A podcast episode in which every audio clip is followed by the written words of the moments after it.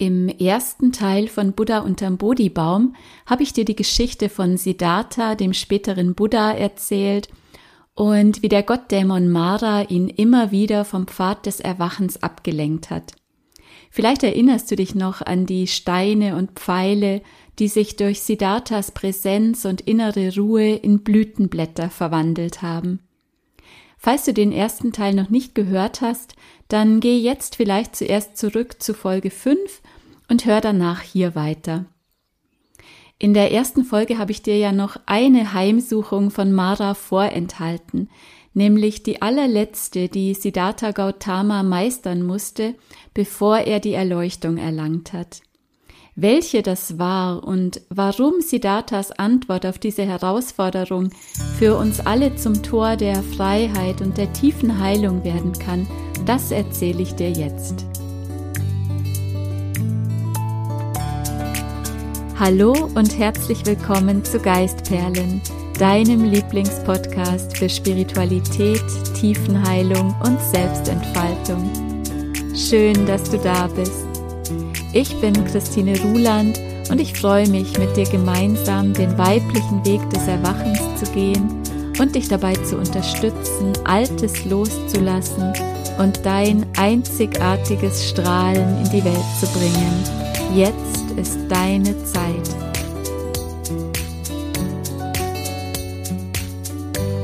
Siddhartha hatte also schon viele Tage und Nächte in mitfühlender Präsenz an seinem Rückzugsort unter dem Bodhibaum meditiert und allen Angriffen und Versuchungen durch den Dämon Mara standgehalten. Mara bedeutet in der altindischen Sprache Pali Täuschung. In der ersten Folge habe ich ja schon erklärt, dass wir uns das nicht als einen Dämon im Außen vorstellen dürfen, sondern dass Mara in unserem Inneren existiert und wir ihn nach außen projizieren. Alles, was wir an Unfrieden, an Schmerz, an Anhaftungen und Verlangen im Außen als Bedrohung wahrnehmen, ist in Wahrheit in uns. So gesehen kann man Mara auch ganz gut als unser kleines Selbst oder unser Schatten selbst bezeichnen, das uns ganz fest in der Illusion der Getrenntheit gefangen hält. Als unter dem Bodhibaum die Morgendämmerung schon nahte, unternahm Mara den letzten großen Versuch, Siddhartha aus seiner liebevollen Gegenwärtigkeit zu vertreiben, und zwar mit der stärksten Waffe, die er hatte, dem Zweifel. Und trotz des langen Wegs, den er schon gegangen war, und trotz all dem, was er schon realisiert hatte, war Siddharthas Geist plötzlich erfüllt von der quälenden Frage, wer bin ich denn schon? Mara hatte den Meditierenden gefragt, welchen Beweis er denn für sein Mitgefühl hätte und ob er sich seines erwachten Herzens auch wirklich sicher sein könnte. Gautama wurde also in diesem entscheidenden Moment von dem Dämon geplagt, den wir, glaube ich, alle nur zu gut kennen und der so tief sitzt wie kein anderer, nämlich der Wahrnehmung unserer Minderwertigkeit. Und an dieser Stelle möchte ich mal, dass wir zusammen einen Moment tief durchatmen und uns entspannen. Denn Zuallererst darf das, glaube ich, für uns auch ein Trost sein, dass auch ein Mensch, der schon viele Jahre seines Lebens mit intensiver Meditation verbracht hat und schon ein so hohes Maß an Selbsterkenntnis und Bewusstheit in sich entwickelt hat, dass auch der nicht frei ist von dem Dämon des Selbstzweifels und der Minderwertigkeit. Also keiner von uns ist allein mit diesem Gefühl, es ist eine existenzielle menschliche Erfahrung, die in jedem von uns steckt. In Wahrheit ist sogar das Gefühl der Minderwertigkeit die größte und subtilste Täuschung, der wir erliegen können, weil sie einfach am tiefsten in der Illusion der Getrenntheit wurzelt. Und daher ist es sicher kein Zufall, dass Mara diese Karte als letzten Trumpf aus dem Ärmel gezogen hat. Und jetzt ist die spannende Frage, wie hat Gautama auf dieses innere Erdbeben geantwortet?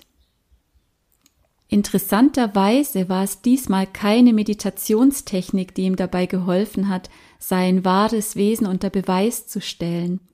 Stattdessen hat er einfach nur mit der Hand die Erde berührt. Um diese Geste zu interpretieren, möchte ich mich gern an die Deutung einer meiner liebsten spirituellen Lehrerinnen, Tara Brach, halten. Sie sagt, dass mit dieser Berührung der Erde Gautama sich dem Netz des Lebens, das uns alle miteinander verbindet, hingegeben hat, um sein Mitgefühl und die Wahrheit seines Seins zu bezeugen. Und in diesem Moment soll die Erde mit einem donnernden Dröhnen erbebt sein und gesprochen haben, ich bezeuge. Und Mara und seine Kräfte haben sich genau in dieser Sekunde aufgelöst. Indem also Gautama seine Ganzheit angenommen hat und Zuflucht zu seiner Lebendigkeit genommen hat, hat er sich aus der Illusion der Getrenntheit befreit und wurde zum Buddha, zum Erwachten. Das heißt auch, wenn uns die Herausforderungen überwältigen, wenn wir ganz tief im Zweifel und im Schmerz hängen, dann dürfen wir uns einer höheren Macht anvertrauen und Zuflucht in unserer Lebendigkeit suchen. Indem wir in so einer Situation uns dann mit unserem Körper, mit dem Atem, mit den Elementen und mit unserer Mutter Erde verbinden und mutig unser Ganzsein leben, erfahren wir Heilung und Momente des Erwachens. Es war also hier nicht die Versenkung in der Meditation und die Vergeistigung, die Siddhartha befreit hatte, sondern gerade die Zuwendung zum Leben und die Verbindung zur Erde, die uns trägt und die alles Lebendige miteinander vernetzt. Für mich bedeutet das auch, wir können unsere Zweifel und unser Gefühl der Minderwertigkeit nicht endgültig überwinden, indem wir uns positive Gedanken machen oder auf einer Ebene des Tuns unsere Güte und unseren Wert zu beweisen versuchen. Es hätte wahrscheinlich nicht funktioniert, wenn Gautama zu Mara gesagt hätte, schau mal her, was ich schon alles erreicht habe, was ich alles kann, wer ich bin und wie rein mein Herz ist dann hätte ihn das Gummiband des Egos wahrscheinlich wieder komplett in seine Begrenztheit zurückgezogen. Jeder Versuch, den Zweifel auszurotten und zu überwinden, kann ja nur wieder in Zweifel münden. Aber wenn wir uns vertrauensvoll dem Sein hingeben und unsere lebendige Ganzheit annehmen mit allem, was sie umfasst, dann machen wir die Erfahrung der Einheit. Die Welle, die sich einmal als der Ozean wahrgenommen hat, wird nie wieder einen Zweifel dran haben, dass sie der Ozean ist. Oder zumindest wird dieser Zweifel, wenn er mal auftaucht, sich nie mehr lange halten können. Wie kann dir jetzt diese Erkenntnis des Buddha konkret im Alltag helfen, wenn du von Gefühlen der Minderwertigkeit und des Zweifels überwältigt wirst? wenn du glaubst, du schaffst es nicht und du kannst deine inneren Dämonen niemals bezwingen. Was können wir tun, wenn diese Stimme der Kleinheit im Kopf sich meldet und sagt, wer bin ich denn schon? Wer bin ich schon, dass ich glaube, Gesundheit oder Liebe oder Glück zu verdienen? Wer bin ich schon, dass ich mir einbilde, etwas Großes in der Welt bewirken zu können? Wer bin ich schon, dass ich glaube, ein weites, erwachtes Herz zu haben? Wer bin ich schon, dass ich denke, meine Meinung sei wichtig? Wenn dich diese Fragen quälen, dann atme tief durch und streck deine Hände der Erde entgegen. Ich denke, dieses Bild können wir auch symbolisch verstehen, also in dem Sinne, dass wir jederzeit auch um Hilfe im Außen bitten dürfen. Wir müssen nicht alles alleine schaffen. Es ist nur wichtig, dass wir nicht einfach nur im Außen uns ablenken oder die Verantwortung so komplett an jemand anderen abgeben, sondern dass wir ganz achtsam bei dem bleiben, was in uns ist und bereit sind, unseren Dämonen in die Augen zu schauen. Also such dir Gleichgesinnte und Begleiter, die dir dabei helfen, dich wieder anzubinden an das Netz des Lebens und die dich immer wieder an dein wahres Wesen erinnern. Immer wenn wir uns verloren haben und an uns selbst und an unserem Wert zweifeln, tut es so unglaublich gut, wenn wir einen Menschen finden, der unser Licht und unsere Liebe und Güte bezeugt, genau wie die Erde das getan hat in der Legende von Buddhas Erwachen. Und der Donnerhall hat sie gesagt, ich bezeuge. Ich bezeuge dein wahres Wesen. Ich bezeuge, dass du ein Teil des Ganzen bist. Aber erinner dich, es war bei Buddha kein bedürftiges Betteln um Anerkennung oder Hilfe, das vom Ego getrieben war, sondern es war ein ganz unschuldiger Akt der Hingabe. Gautama hat mit seiner Berührung der Erde zuerst seine Liebe und Verbundenheit zur gesamten Schöpfung und zu allem, was existiert, ausgedrückt, den menschlichen Zweifel mit eingeschlossen. Und dann hat das Außen mit Liebe geantwortet. Im größten Zweifel und in der größten Angst hat er sein Herz geöffnet, hat losgelassen, hat sich ans Leben hingegeben und vertraut, dass da etwas ist, das ihn in seiner wahren Essenz kennt, das ihn trägt und von dem er ein Teil ist. Wir alle kommen immer wieder in unserem Leben an den Punkt, an dem wir nicht mehr weiter wissen. Und dann ist die große Frage, ob wir uns daran erinnern, uns zu öffnen und die Hand auszustrecken, oder ob wir zumachen und im Strudel des Zweifels untergehen.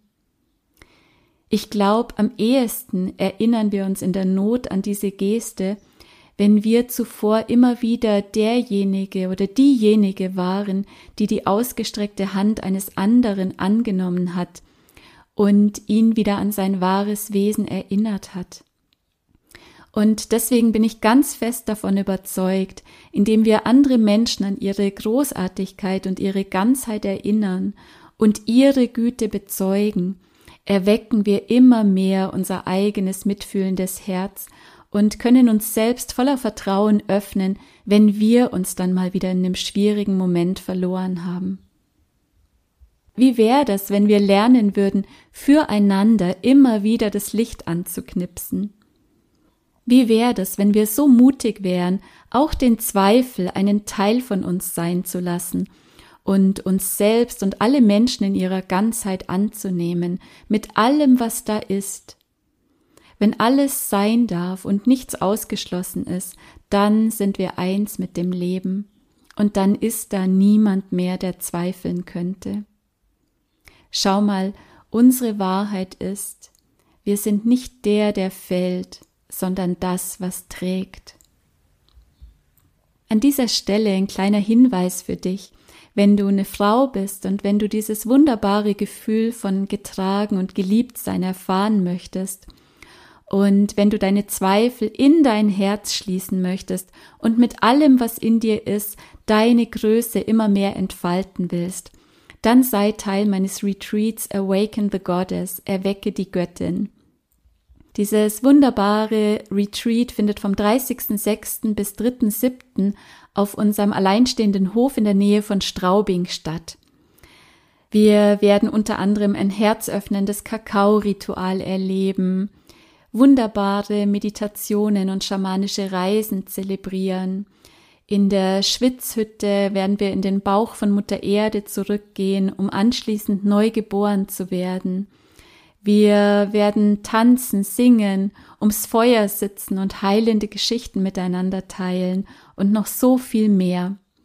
Infos dazu findest du unter www.christineruland.de slash Seminare.